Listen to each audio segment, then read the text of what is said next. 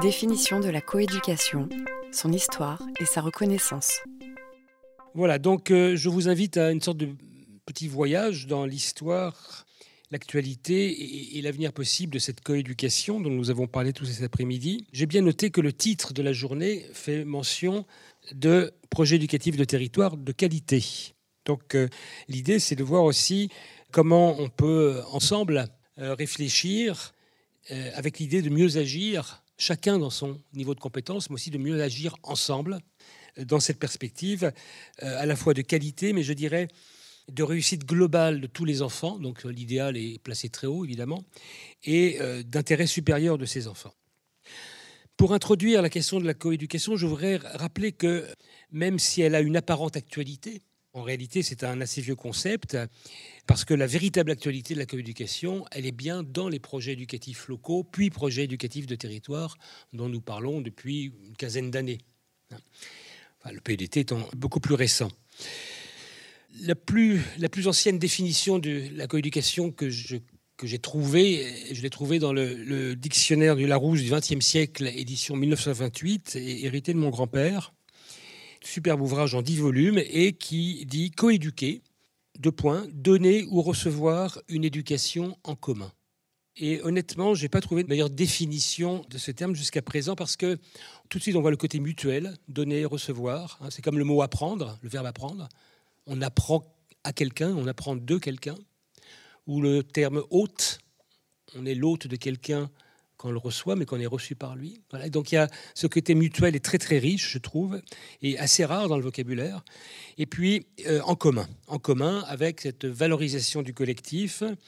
et avec implicitement l'idée que on va être dans une relation éducative qui euh, suscite la coopération avant toute chose. La coéducation était pratiquée sans être véritablement nommée toujours comme telle avant 1928 et le fameux dictionnaire en particulier par les pédagogues libertaires de la fin du 19e et du 20e siècle en France et du début du 20e siècle, euh, à travers les internats scolaires qui euh, construisaient leurs projets sur la coexistence d'enfants euh, rassemblés ensemble dans une perspective à la fois éducative et pédagogique. Et puis très vite, le terme de coéducation était employé par les scouts par le mouvement scout, d'abord le mouvement scout laïque, et puis un peu plus tard, après la Deuxième Guerre mondiale, par les, catholiques, pour désigner l'éducation entre garçons et filles. Donc c'est intéressant parce que historiquement, le terme de coéducation valorise l'éducation entre enfants et présente le potentiel euh, coéducatif des enfants lorsqu'ils sont euh, réunis. Donc ça veut dire qu'une classe, par exemple, ou un centre de loisirs euh, aurait peut-être un potentiel coéducatif si on reconnaît les enfants comme de possibles éducateurs les uns des autres. Mais ce qui ne va pas de soi. Hein. Je ne sais pas si vous connaissez aussi ce roman, là, Sa Majesté des Mouches, où on voit bien qu'il ne suffit pas qu'il y ait un, groupe d'enfants quelque part pour que ça se passe bien. Hein.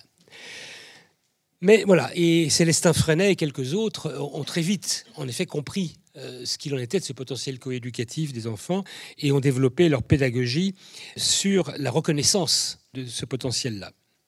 et,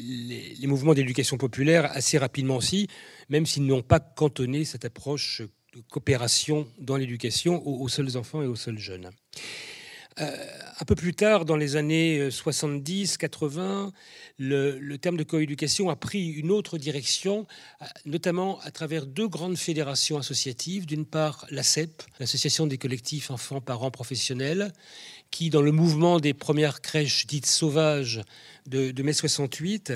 ont euh, développé euh, la possibilité pour les parents d'organiser et de gérer eux-mêmes euh, des solutions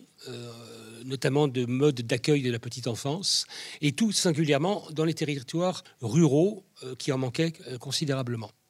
La CEP repose sur l'idée que les parents peuvent être les employeurs des professionnels, pour développer euh, des euh, services collectifs euh, aux enfants et aux familles. Sur ce mouvement, la CEP a, continué avec une très belle ambition en créant notamment depuis quelque temps un ensemble d'universités populaires de parents, sur lesquelles on, reviendra peut-être si cela vous intéresse, mais qui, qui là valorise la capacité des parents de produire du savoir sur leurs propres conditions de parents. Et puis l'autre grande fédération est la FCPE, la Fédération des conseils de parents d'élèves, qui a inscrit le, concept de coéducation au cœur de son projet associatif, je crois que c'était en 1995 ou 1996. Et là, euh, dans ces deux cas, on voyait bien que euh, ce qui était en jeu, c'était une sorte de refondation opérationnelle, hein, pour parler un peu techno, mais euh, également relativement démocratique, reposant sur une égalisation des statuts des parents et des professionnels, et très centré sur les, les, relations entre parents et professionnels, justement à ce stade-là, euh, il n'est pas euh, vraiment question d'autres acteurs euh, que les parents et les professionnels, et notamment les professionnels recevant délégation d'accueil physique des enfants. Soit en crèche ou à l'école, les parents confient leurs enfants physiquement à, des professionnels. Donc la coéducation, voilà, c'est deux sources entre enfants et puis parents avec des professionnels auxquels ils délèguent le soin de s'occuper de leurs enfants lorsqu'ils sont eux-mêmes absents. Mais au-delà de tout cela, ce qui, apparaissait, je crois, quand on observe, comme j'ai pu le faire et certains d'entre vous, euh, sur plusieurs décennies maintenant, l'évolution des, représentations qu'on se fait de l'éducation, c'est une certaine nostalgie pour euh, l'éducation partagée, je dirais, euh, au sens où on l'évoque de façon un petit peu répétitive maintenant, avec ce fameux proverbe Wolof qui dit il faut tout un village pour éduquer les enfants. Alors ça, c'est devenu un peu la tarte à la crème dès qu'on parle de coéducation, mais ça veut dire quand même que on, idéalise une communauté qui euh, serait la communauté présente sur un territoire de vie euh, des enfants, parents, et puis que voilà, ça pourrait idéalement ça pourrait fonctionner comme ça. Alors la réalité, c'est que ça fonctionne pas comme ça ou pas spontanément. Euh, et que 80% de la population en Europe vit dans les villes. Donc euh, parler de village, moi je veux bien, on est en Ardèche là, mais on est quand même à Privas, on est dans une ville. D'une part, et d'autre part, les institutions sont spécialisées, enfin les institutions éducatives en tout cas sont spécialisées, cloisonnées. Aucune ne fonctionne comme un village peuvent fonctionner comme un enclos ou un sanctuaire, a-t-on dit parfois pour les écoles,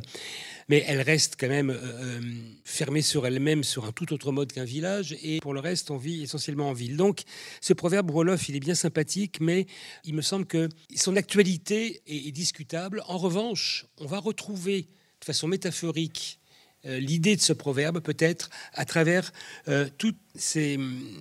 mises en projet dont il, a été question peu à peu avec euh, le contrat éducatif local, le projet éducatif local et puis maintenant le, le PEDT, qui est une façon de prendre en considération la réalité selon laquelle l'enfant parcourt dans la journée, dans la semaine, dans l'année, de 0 à 18 ans, un certain nombre de temps éducatifs,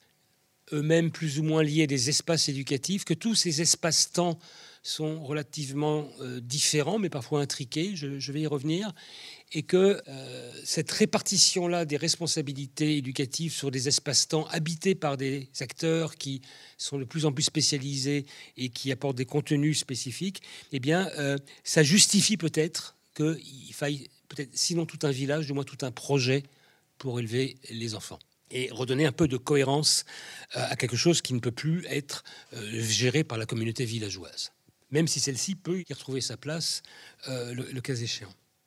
Et puis la loi du 8 juillet 2013 est venue un peu conforter tout ça tout en le rigidifiant, je dirais, parce que pour la première fois, alors je parle sous le contrôle de, tous les enseignants dans, dans, la salle, mais à ma connaissance, le mot de coéducation était absent des textes de loi et, de la production réglementaire du ministère de l'Éducation nationale. C'est la première fois en 2013, et encore de façon furtive, en se glissant par une annexe de l'article 1 ou 2 de la loi de programmation et pour la refondation de l'école de la République, d'orientation et de programmation, que le terme de coéducation fait son apparition, et il faut le saluer très fort, bien sûr. En même temps, la limite que j'y vois, même si c'est un, signe très encourageant, c'est qu'il y a une tendance à centrer euh, la référence à la coéducation sur en fait, les relations entre parents, et surtout parents en difficulté, parents dits éloignés de l'école, avec cette espèce de formule là aussi un petit peu systématique et, très ambiguë quand on, écoute bien. On ne sait pas qui s'est éloigné de qui, dans les parents éloignés de l'école. Entre donc parents et puis école primaire, en réalité. Donc euh, c'est déjà ça, mais c'est loin d'être tout. tout le potentiel de, l'idée de coéducation ne saurait se résumer à euh, la mise en relation des parents en difficulté avec euh, les professionnels de l'école primaire. D'ailleurs, ça a été évoqué dans un, des ateliers, je crois que je l'ai mis ici, c'est une production intéressante et, récente, c'est le guide méthodologique de l'éducation nationale sur les espaces parents, hein, qui pour la première fois, en application de la loi de juillet 2013, indique que les parents peuvent prendre place à l'école et dans quelles conditions ce document voilà, accompagnait le développement des espaces parents dans les établissements d'enseignement scolaire, un guide méthodologique à destination des personnels d'encadrement. On note qu'il n'est pas encore à destination des parents, ça viendra peut-être, mais quoi qu'il en soit, on voit comment se figure une coéducation qui serait quand même très maîtrisée par l'institution et avec des lieux qui seraient euh, dans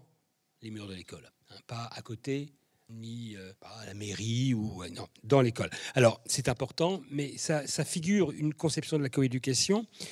qu'on retrouve aussi dans le fait que euh, les projets éducatifs de territoire qui ont maintenant une base juridique, et là aussi c'est très appréciable, euh, font suite à des, recherches, des explorations qui ont été faites notamment par les, villes du réseau français des villes éducatrices et qui, avec l'idée de projet éducatif local, voyaient souvent beaucoup plus large et proposait une approche euh, coéducative, pour le coup, pour les enfants de 0 à 18, voire, si je peux dire des enfants, jusqu'à 25. J'ai même vu une ville qui faisait un projet éducatif local de 0 à 30 ans, introduisant l'idée d'éducation permanente, etc. Bon, le PEDT de la loi de 2013, il est présenté là aussi comme très primaro-scolaro-centré, pour tout dire. Mais encore une fois, c'est mieux que rien. Mais on voit qu'il y a une réduction du, champ. On voit que euh, cette réduction du champ de la coéducation, elle résulte aussi de la difficulté, à mon avis en cours de résolution, d'intégrer les politiques d'accueil de la petite enfance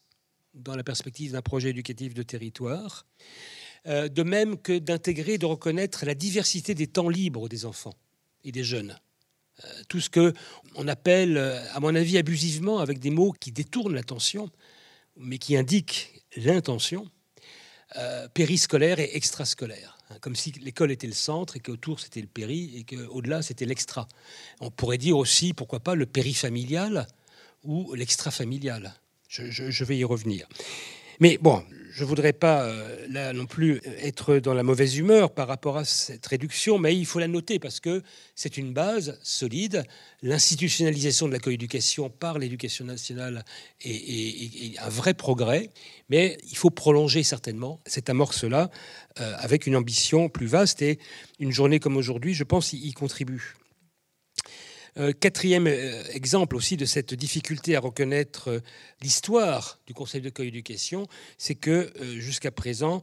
dans la démarche d'un projet éducatif de territoire, de même que dans la définition de lieux ou d'espaces parents dans les écoles,